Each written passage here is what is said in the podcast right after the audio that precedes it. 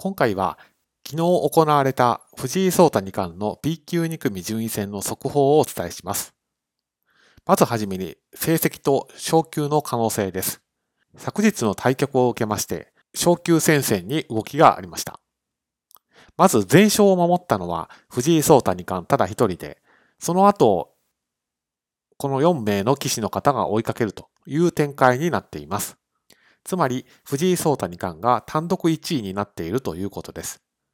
じゃあもう昇級はほぼ間違いなしというふうに思ってしまいがちですけれども、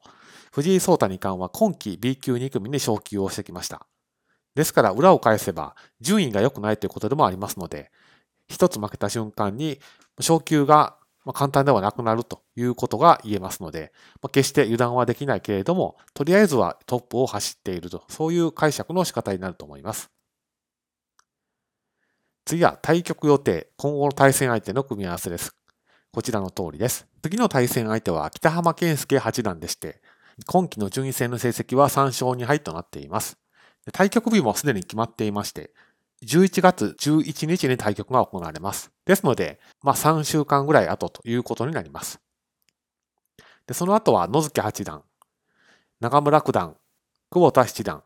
そして中村太一七段と、こういう風に流れていきます。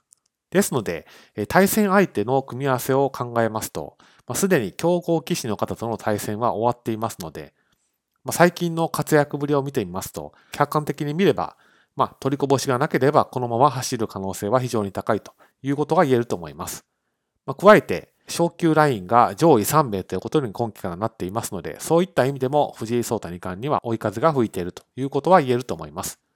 ですので、引き続き当動画では藤井聡太二冠の順位戦の模様を追いかけていきたいなというふうに思っています。